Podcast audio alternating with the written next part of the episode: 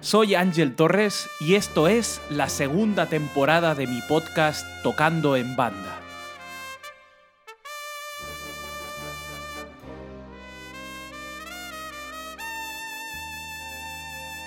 En esta ocasión me centraré en un repertorio muy especial y conocido por todos, los pasodobles y las marchas de procesión.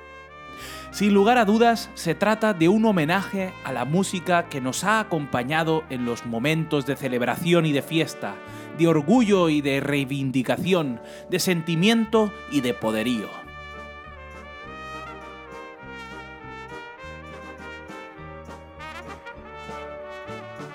Pero principalmente quiero remarcar las amplias posibilidades que estos géneros nos ofrecen como intérpretes de tuba diferentes y complejas articulaciones, acentos, puntos, tenutos, cantábiles, esforzandos, amplios rangos dinámicos y la necesidad de un tempo estable, bailable y de desfile. Por eso, esta segunda temporada será todavía más práctica que la primera, con muchos ejemplos para que puedas tocar desde tu casa y estudiar los principales pasajes de las obras más conocidas e interpretadas del repertorio para banda.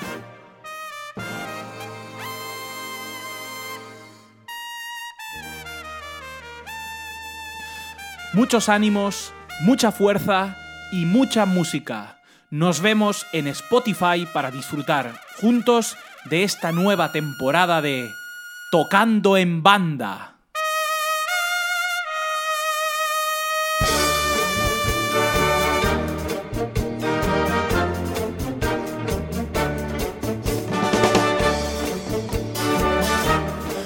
Tocando en banda, episodio 1. Hoy quiero trabajar contigo el pasodoble Amparito Roca de Jaime Teixidoro. Esta obra extraordinariamente conocida en el mundo musical popular, relacionada con los pasacalles y los desfiles, representa un claro ejemplo de los retos técnicos para el intérprete de tuba.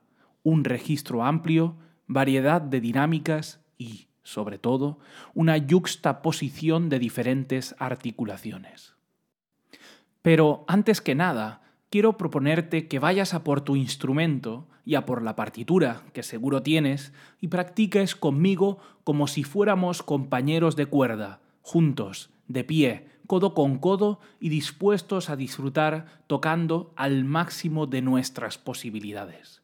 Recuerda que la música es, ante todo, un arte que requiere de nuestra imaginación. Y puestos a imaginar, imaginemos que vamos caminando por esas calles que volverán a ser nuestras. Empecemos con el primer pasaje. Fíjate en la acentuación de las corcheas, en matiz fuerte, la diferencia entre cortas, corchea más silencio, y largas, negras, los puntos que precipitan el cambio de matiz a piano y la sensibilidad requerida para pasar del protagonismo al acompañamiento. El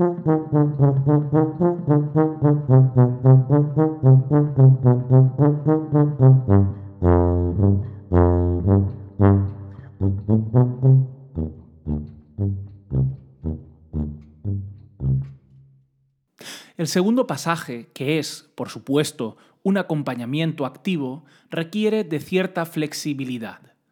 Puede ejecutarse solamente una voz por instrumentista, pero si quieres divertirte, puedes tocar ambas.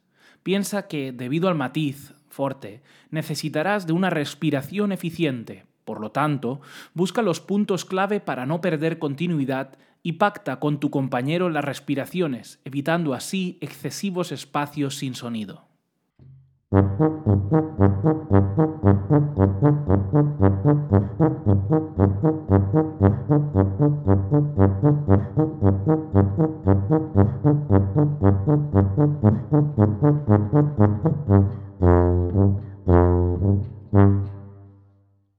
Hemos llegado a la parte más delicada, con un matiz de doble piano, ritmo de corcheas y en una tesitura que requiere de un sonido centrado para que logre entenderse.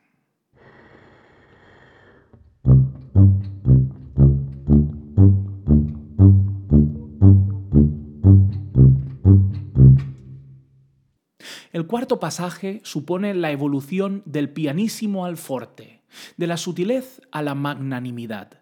Prepárate para conjugar con el resto de instrumentos de metal un fragmento clave de la obra. Acentos en las corcheas, corcheas con puntillo y semicorcheas, además de silencios estratégicos para organizar las respiraciones, son algunos de los retos técnicos que nos presenta este fragmento.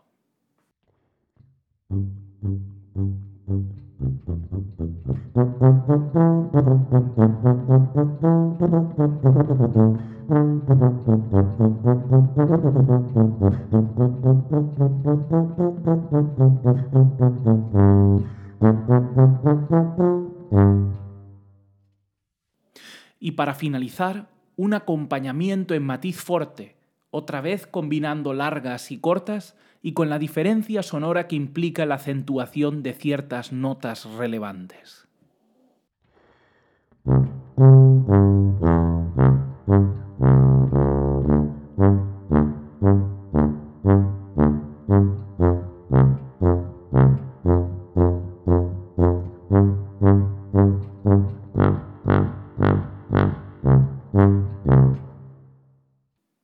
Espero que hayas disfrutado de tocar junto a mí esta obra tan maravillosa. Nos vemos en un nuevo episodio de Tocando en Banda.